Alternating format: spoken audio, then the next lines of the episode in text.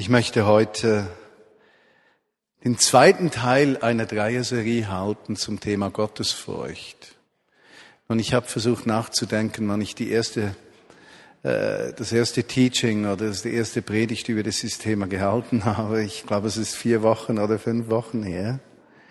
Erinnert ihr euch, ich habe zwei Dinge einander entgegengesetzt. Auf der einen Seite im ersten Bund, dem was wir Altes Testament nennen, Gottesfurcht als Motivation zum Verhalten. Ja? Im neuen Bund, wie wir sagen im Neuen Testament, ist die Motivation nicht mehr Furcht vor Gott, sondern Liebe von Gott, die uns motiviert in unserem Verhalten. Und der schmerzhafte Weg auch eines Christenmenschen ist, ausbrechen zu können aus einer Gerechtigkeit aus Werken, aus Leistung, in eine Gerechtigkeit der Gnade. Und wir haben dort erkannt, dass dieser innere Streit massiv ist und nicht von einem Tag zum anderen abgelegt werden kann, sondern wir immer wieder in dieser Situation leben, dass wir fragen, ist unsere Motivation Furcht oder Liebe? Nicht nur in der Gottesbeziehung, sondern auch in der Beziehung zueinander. Haben wir koabhängige Beziehungen aus Furcht oder leben wir aus einem Geliebtsein? Leben wir aus einem ganzen Ich heraus? Heilsein heißt ganz sein, heißt auch einen Selbstwert zu haben, der uns nicht, weil er so vermindert ist, dazu drängt, Dinge zu tun, um Menschen zu gefallen, weil wir uns fürchten, sonst abgelehnt zu werden, sondern als ganze Menschen sehen wir uns angenommen, von Gott geliebt, wir können zurücklieben und die Motivation zur Verhaltensänderung kommt nicht aus Druck, aus Zwang, Furcht oder Angst, sondern die Veränderung kommt aus Liebe. Liebe nicht primär, dass wir Gott zuerst geliebt haben, sondern dass Gott uns liebt und durch seine Liebe befähigt, zurückzulieben, um ganz zu werden. Okay? Das war die erste Predigt zusammengefasst in einer Nutshell, in einer Nussschale.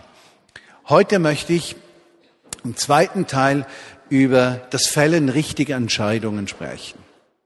Und ich werde folgendermaßen vorgehen. Ich werde mal die ganze Problematik aufdecken, wo wir drin stehen beim Treffen von Entscheidungen. Ich werde darauf eingehen, dass wir eine Grundsatzentscheidung treffen müssen. Nicht nur einmal, sondern immer wieder, aber nichtsdestoweniger ist es eine grundsätzliche Entscheidung. Dann werden wir sehen, dass das richtige Verhalten und Fehlverhalten eigentlich in unserem Denken geboren wird und wir machen uns Gedanken darüber, wie wir nicht von Gedanken beherrscht sein müssen, sondern lernen können, unser Denken, wie die Bibel sagt, unter den Gehorsam Jesu Christi zu bringen. Bevor ich einsteige, möchte ich euch danken auch für das, was letztes Wochenende geschehen ist. Wir waren mit bis zu 400 Menschen auf den Straßen Berns. Wir haben Heilungen gesehen, Menschen, die berührt worden sind. Am meisten berührt hat mich bestimmt die Geschichte dieses Boris, der von der Straße wegkam, der geheilt wurde, der nach vorne kam am letzten Sonntag und sagte, ich zähle mich jetzt auch zu diesem Club äh, könnten wir noch für meine Schwester beten können, gehen, die im Krankenhaus liegt. Hab leider noch nichts zurückgehört, aber es war so ein Höhepunkt. Ein zweiter sicherlich, Gary Kellers Botschaft über die Freude zu uns. So ermutigend. Diese Freundschaft zwischen Kellers und uns ist so ermutigend für mich. Und das Dritte, und deshalb komme ich auch darauf zu sprechen, ich war am Montagmorgen in der Erneuerungsbewegung der römisch-katholischen Kirche, in der Dreifaltigkeitskirche eingeladen, äh, um da äh, zu sprechen. Und äh, wir haben dann noch eine Mini-Demo gemacht, eine Prozession auf dem Bundesplatz und haben gebetet für Stadt und Land, Segen für die ganze Stadt. Also ein saftiges Urbi und Orbi haben wir da gebetet. Und äh, dann sagt einer meiner äh, römisch-katholischen Freunde zu mir, wir haben jetzt das gemacht und ihr seid heute Nachmittag mit euren Leuten an der kleinen Arbeit. Und ich habe gedacht, das stimmt. Es braucht beides. Das Gebet im Großen und die Treue im Kleinen. Liebe Grüße von diesen Menschen auch vom äh, Bischofsvikar von Freiburg und äh, ja, von allen, die da waren. Doch zurück zum Thema, ja. Wo liegen die Herausforderungen? Vor einigen Wochen habt das vielleicht äh, in der Zeitung gelesen, diese Verzweiflungstat eines Lehrers, ja. Dieser Lehrer war geschieden oder in Scheidung, ist von Luzern ins Jura gegangen, hat seinen Sohn fünf bis acht Jahre alt genommen und sich mit dem Sohn unter den Zug geworfen und sich selbst getötet. Er sei ein guter Lehrer, sehr beliebt sei er gewesen im Luzernischen. Und da fragt man sich, weshalb hat er diese Entscheidung gefällt? Es stand dann in der Zeitung, er hätte den Schmerz der Trennung nicht ertragen können. Und das sei sehr wahrscheinlich sein letzter Zufluchtsort gewesen. Weshalb vollzieht ein Mensch eine solche Verzweiflungstat. Ich denke mir aber auch, wenn ihr an den simbabwischen Präsidenten Mugabe denkt, der im Namen von Sozialismus und Gerechtigkeit sein Volk ausbeutet, missbraucht und in die Hungersnot führt. Und dann frage ich mich, was geht einem solchen Menschen durch, durch den Kopf? Wann entscheidet er sich für das Unrecht? Sieht er das Unrecht, das er begeht? Welche sind die Voraussetzungen dafür? Aber wir brauchen vielleicht gar nicht so weit zu gehen. Wie steht es mit Entscheidungen, an welchen Arbeitsplatz wir arbeiten? Aufgrund welcher Voraussetzungen? Um jeden Preis, wie wir gehört haben, diesen Beitrag von jemandem aus der Vineyard, der sagte, ich war etwas unsicher, mich gleich zu Jesus und Vineyard zu bekennen, nachdem die Presse doch einiges geschrieben hat, was uns angreifen könnte? Welche sind die Kriterien für eine Entscheidung? Ging mir so durch den Kopf, wer sich zu Jesus bekennt vor den Menschen, zu dem werde ich mich vor dem Vater bekennen. Auch eine Grundsatzentscheidung, nicht wahr? Welche sind die Kriterien zur Partnerschaft für euch? Für den Hochzeitsantrag, den wir, Heiratsantrag, den wir vorhin gehört haben. Welches sind die Kriterien, die zu einer Entscheidung führen? Wie gehen wir damit um, wenn du 120.000 Franken im, Monat, äh, im Jahr verdienst? Ja? Kriegst ein Jobangebot, 120.000 im Jahr. Würdest du zusagen? Wärst du glücklich? Die meisten von uns ja wahrscheinlich schon, andere weniger. Ja, so, wow. Aber wie wäre es, wenn du weißt, dass sämtliche Mitarbeiter mit der gleichen Job Description, mit der gleichen Arbeitsbeschreibung nur 60.000 verdienen, du aber das Doppelte, obwohl ihr beide dasselbe tut? Du magst sagen, das geht ja nicht, das geht ja noch. Ich sag's einfach niemandem. Aber wie ist es, wenn du 120 verdienst und deine Kollegen um dich herum für die gleiche Arbeit 180? Wie fühlst du dich dann? Die Zahl 120 steht immer noch im Raum, ist immer noch gleich. Wie beeinflusst dieser Unterschied dein Verhalten? Entscheidungen. Entscheidungen. Wie beurteile ich Beziehungen? Beurteile ich Beziehungen aufgrund dessen, was sie mir bringen an Profit? Sind Beziehungen so viel wert, wie ich davon was kriege? Oder beurteile ich Beziehungen anhand einer Tatsache, dass Gott mein Gegenüber liebt, wertschätzt, diesem Menschen Leben gegeben hat? Und genau diese Fragen möchten wir etwas anschauen, weil ich davon überzeugt bin, dass wir nur ein Kanal von Gottes Liebe werden und sein können, wenn wir lernen, richtige Grundsatzentscheidungen zu treffen und wir in unserem Leben auf diese zurückkommen, an ihnen festhalten und sie nicht verändern. Der größte Segen meines Lebens ist der Tag, an dem Jesus mir begegnete, ich Ja sagte und die Tatsache, dass ich seit 34 Jahren an dieser Entscheidung festgehalten habe und gesagt habe, und Jesus, ich will nicht nur glauben, ich will, dass mein Inneres verzehrt wird von Liebe zu dir. Und ich will, dass diese Liebe nie weggeht, weil ich weiß, dass ich ohne diese Liebe das nicht tun kann, was ich in meinem Herzen eigentlich tun möchte. Eine zweite Entscheidung, die ich nicht bereue, vor 35 Jahren gefällt, Grundsatzentscheidung, dieses Mädchen nicht nur zu lieben, sondern mit diesem Mädchen durchs Leben zu gehen. Und es war ein Teenager-Mädchen von zarten 17 Jahren. Und bis heute sind wir glücklich. Und ich kann euch nicht sagen, was das mir bedeutet. Wir waren vergangene Woche mit einem Herrn zusammen, zufälligerweise getroffen. Und er sagte, ich beginne gleich zu weinen, wenn ich sehe, dass sie 35 Jahre zusammen sind und sich noch lieben. Und ich dachte zuerst, er mache einen Witz und dann merkte ich, dass er das richtig tot ernst gemeint hat. Grundsatzentscheidung. Zurückkommen, festhalten. Das Gründen der damaligen Basileia Bern vor 28 Jahren am 21. September, am 14. September ist so das Datum, das in der Luft steht. Da habe ich die erste Predigt auf Papier noch bei mir zu Hause über den Hirtendienst der Gemeinde. Grundsatzentscheidung. Ich bin so dankbar, habe ich nie aufgegeben. Versteht ihr den Punkt?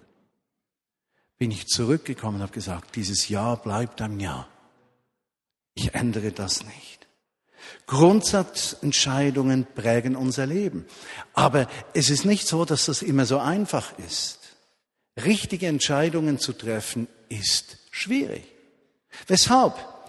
Lass uns doch aus dem Galaterbrief Kapitel 5, Verse 16 bis 18 einige Sätze lesen. Galater 5, 16 bis 18. Galaterbrief. Ja, Römer Korinther, Galater, Epheser, Philippe, Kolosser. Hm? Findet ihr? Galaterbrief 5,16. Da steht, äh, und der Autor sagt das nicht, der Martin, ich sage aber, ja, der Autor, Paulus, lebt gemäß dem Geist, das heißt, lebt gemäß dem, was Gott will, so werdet ihr dem Verlangen menschlichen Seins nicht nachgeben. Denn das menschliche Sein ist im Kampf mit dem Geist Gottes und der Geist Gottes mit dem menschlichen Sein. Diese widerstreben einander, so dass ihr nicht tut, was ihr eigentlich tun möchtet. Wer aber vom Geist Gottes geleitet ist, der ist nicht unter dem Gesetz. Autsch! Erste Predigt, erstes Teaching. Wovon sind wir bewegt? Sind wir bewegt vom Gesetz, vom alten Bund, von der Furcht vor Gott, Angst vor Gott, wenn wir einen Fehler machen, oder sind wir geleitet von der Liebe? Der Mensch, der von der Liebe Gottes geleitet ist, der steht in einem anderen Kampf. Er ist angedockt an die Kraftquelle, die ihm die Möglichkeit gibt, richtige Entscheidungen zu treffen. Und der andere Mensch, der nur im richtig und falsch lebt und nicht in der persönlichen Führung, ist immer in der Furcht, einen Fehler zu begehen. Und in der Angst vor der Konsequenz seines Fehlverhaltens. Wenn ihr vom Geist geleitet seid, der die Liebe Gottes in eurem Herzen zum hauptsächlichen Motivationsfaktor des Lebens macht, dann seid ihr nicht unter der Angst vor der Verfehlung, sondern in der Freiheit der Nachfolge. Diese Sätze sind fundamental wichtig. Denn diese, wenn wir das richtig verstehen, verstehen wir das Evangelium Jesu Christi erst richtig. Dass ein gerechter Gott ist, der uns mit Liebe begegnet, der uns die Fehler verzeiht, wenn wir sie bekennen, der uns die Kraft zur Veränderung gibt und letztlich auch die Kraft, richtige Entscheidungen zu treffen. Römerbrief Kapitel 8 ist der erste der Briefe. Römerbrief Kapitel 8, Verse 8 und 9. Die aber nach menschlichen Gedanken leben, können Gott nicht gefallen. Ihr aber seid nicht die, die nach ihrem Fleisch, ihrem menschlichen Sein handeln, sondern im Geiste, das heißt von der Liebe Gottes motiviert, wenn anders Gottes Geist in euch wohnt. Wer aber den Geist Christi nicht hat, der gehört nicht zu ihm. Lass mich doch ganz pointiert sagen. Wirklich pointiert. Etwas überzogen vielleicht. Wenn Menschen die Entscheidung fällen, bleibend aus der Angst vor Gott ihr Christenleben zu führen, können sie Jesus Christus nie richtig erfahren. Denn das Gesetz ist gegeben, damit wir die Übertretung erkennen und das führt letztlich zum Tode. Der Geist Gottes gibt Freiheit, aus der Liebe zu leben. Nun, meine Lieben, das klingt jetzt alles so einfach und logisch, wenn ich das einfach so mal in Sätze packe. Die Schwierigkeit ist, dass es hier drin oft nach Gesetz schreit. Und zwar schon, wenn wir miteinander sprechen, suchen wir lieber zuerst die Fehler des Nächsten. Ja, denn die Fehler unseres Nächsten rechtfertigen uns selbst und machen uns zu stärkeren Menschen als den, der den Fehler begangen hat. Und wir herrschen über den Schwachen. Wer aus dem Geist lebt, vergibt. Wer aus dem Geist lebt, sucht nicht die Fehler des Nächsten. Wer aus dem Geist lebt, lebt aus der Liebe von Gott, die ihn motiviert zur Vergebung, zur Freiheit, zur Annahme, zur Liebe. Ja, fundamental. Wir leben nicht mehr aus der Furcht von Gott, sondern aus der Liebe von Gott. Der Galaterbrief und der Römerbrief, wie ich das gezeigt habe, beschreiben die Wünsche des Menschen. Und er, er nennt das Fleisch, ja? Wenn ich übersetze Wünsche des Menschen, ist es auch nicht ganz zutreffend, sondern eigentlich Wünsche des Menschen, der sich von Gott verselbstständigt, ja? der also nicht bereit ist, seine Entscheidungen und sein Leben wirklich unter die Herrschaft, und das meine ich so, des Königs Jesus Christus zu stellen. Der verselbstständigt sich, dieser Mensch lebt im Fleisch. Und diese Wünsche des Menschen, der sich von Gott verselbstständigt, widerstreben den Wünschen des Geistes oder den Wünschen Gottes. Und in diesem Clash sind wir. Und hier zeichnet sich eine Grundsatzentscheidung an, ab, die wir immer wieder neu fällen müssen. Wollen wir nur nach menschlichen Impulsen, menschlichen Vorstellungen leben oder wollen wir unser Leben mehr und mehr in eine Linie mit Gottes Absichten bringen? Nicht nur unseren persönlichen, geistlichen, religiösen Teil, sondern unseren Alltag. Apostel Paulus beschreibt dann dieses fleischliche, wie er das nennt, also diese Wünsche des Menschen aus Unabhängigkeit von Gott, in Kapitel 5 Galaterbrief, Verse 19 bis 21. Und interessant, wie er das zusammenbringt. Er sagt, offenbar aber sind die Werke des Fleisches, ja? Des Menschen, der Wünsche hat, die er von Gott verselbstständigt führt.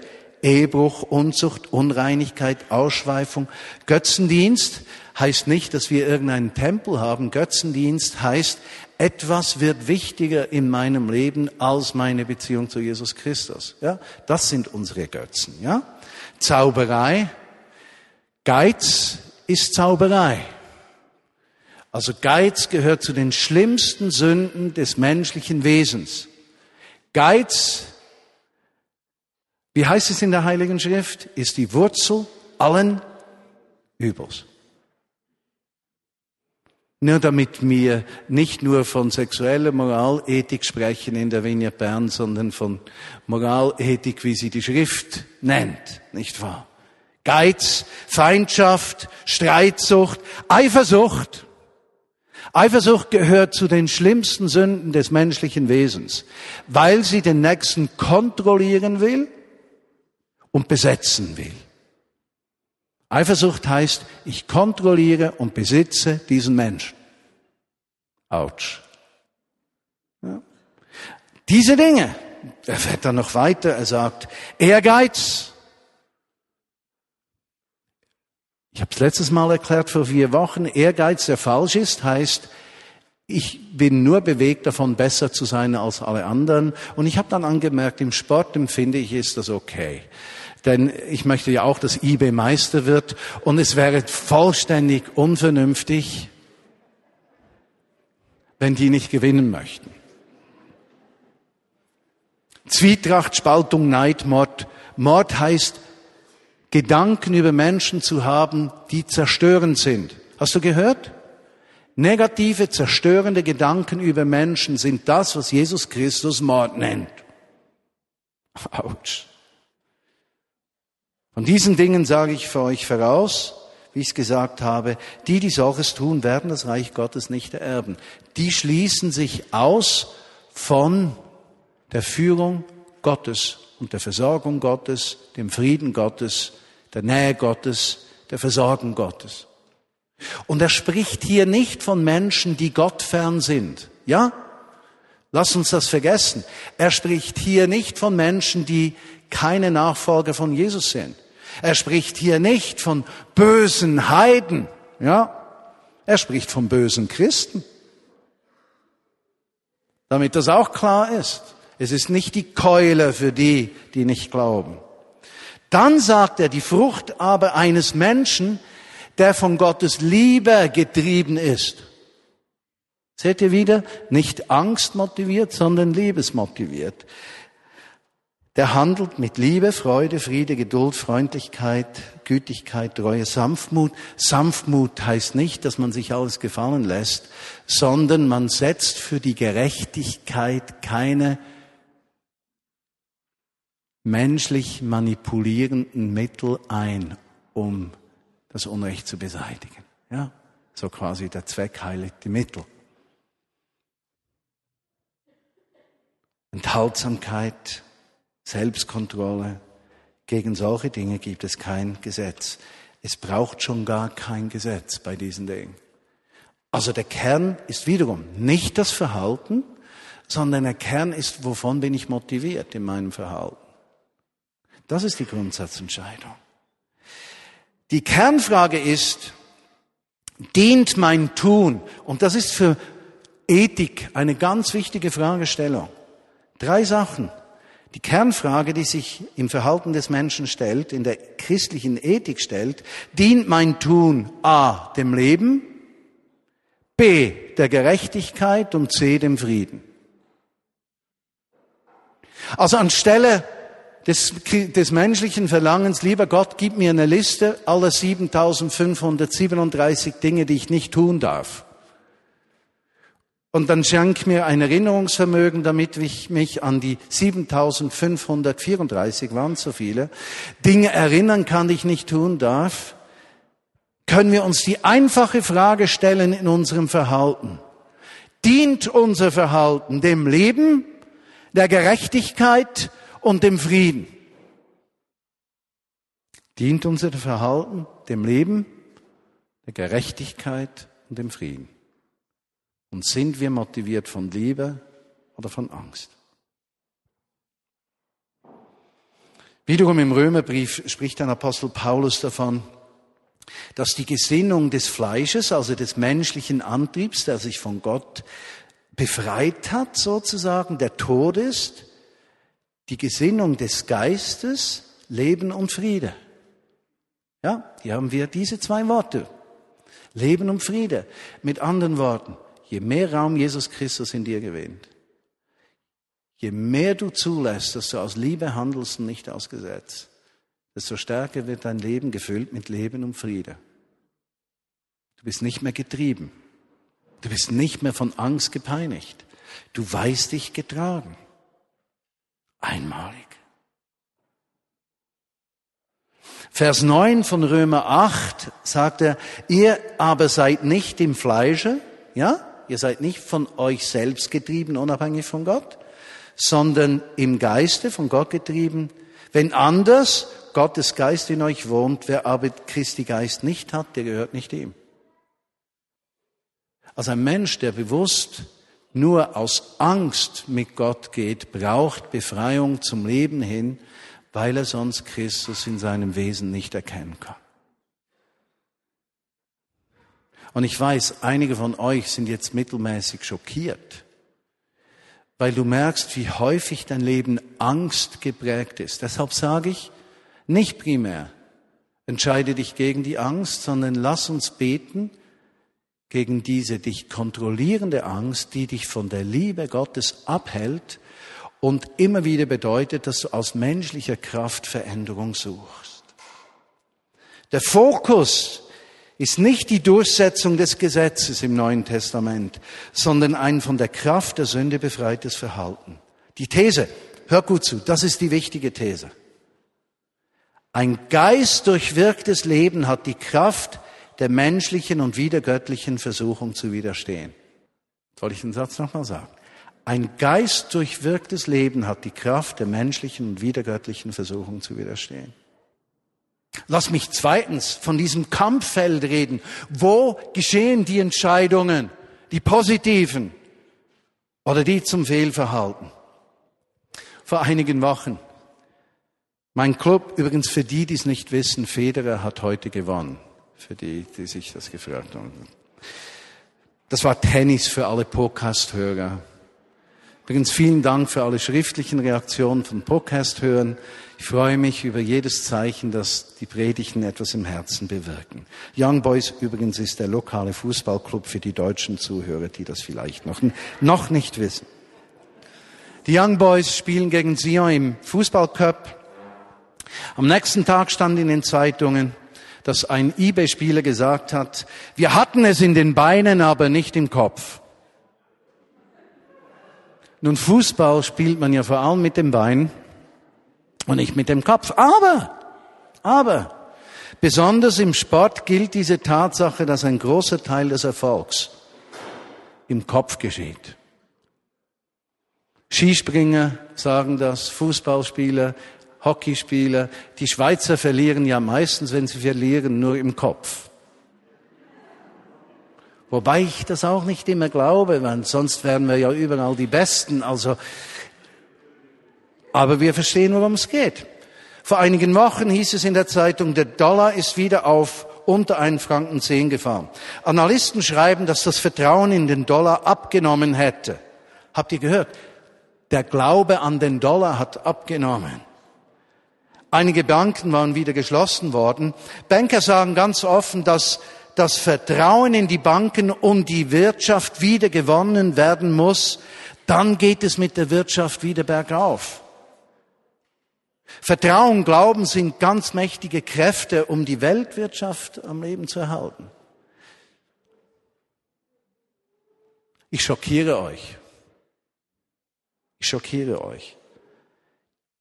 Die Wirtschaft ist so zur stärksten Religion des 20. und 21. Jahrhunderts geworden, das leider auch auf Kosten der Armen und Unterprivilegierten.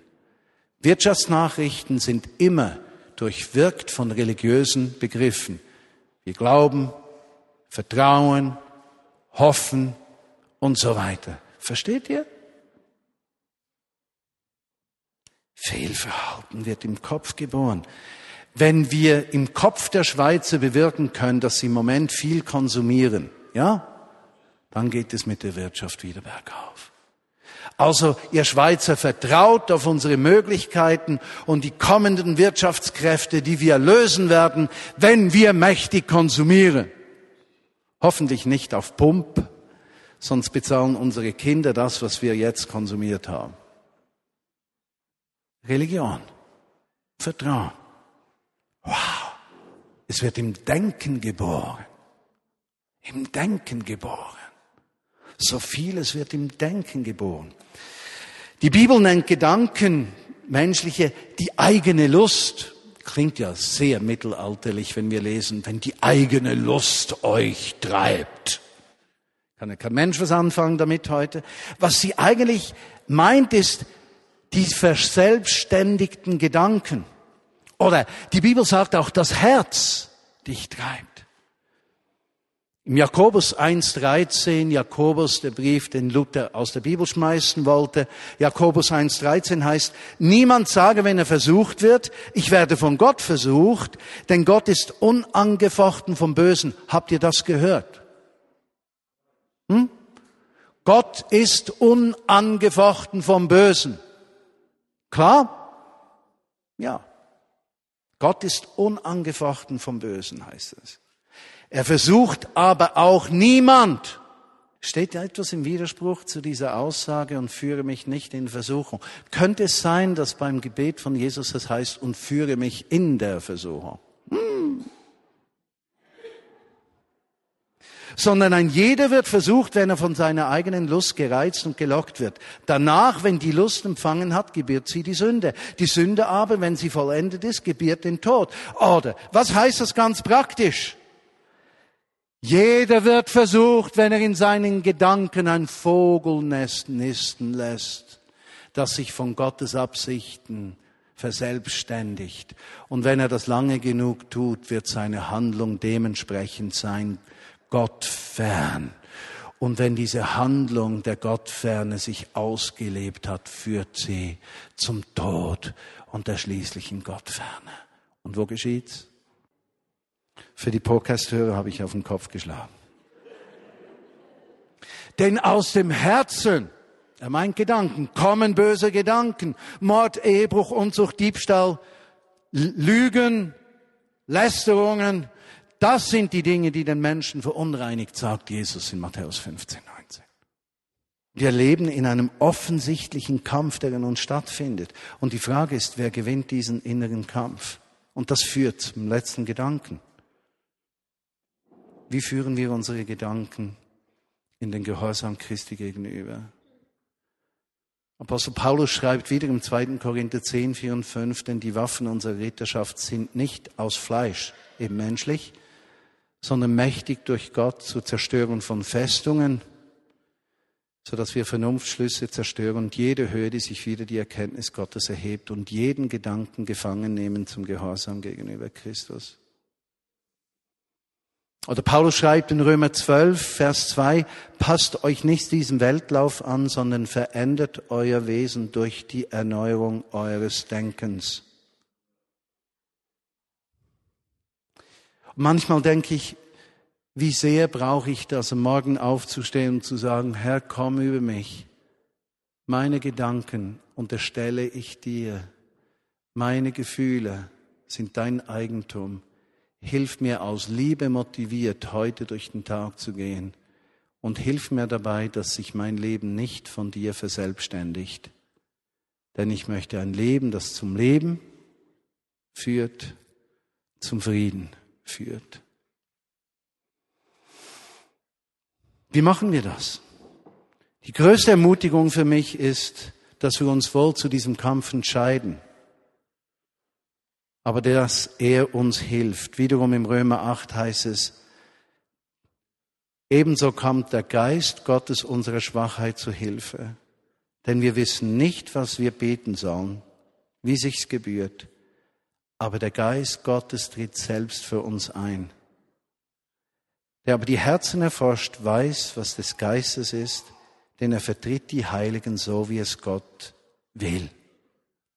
Und wir wissen, dass alle Dinge denen zum Besten dienen, die nach seinem Vorsatz berufen sind. Wir stehen nicht allein da drin. Jesus betet täglich vor dem Vater für mich, dass meine Gedanken gefüllt werden mit Leben und Frieden.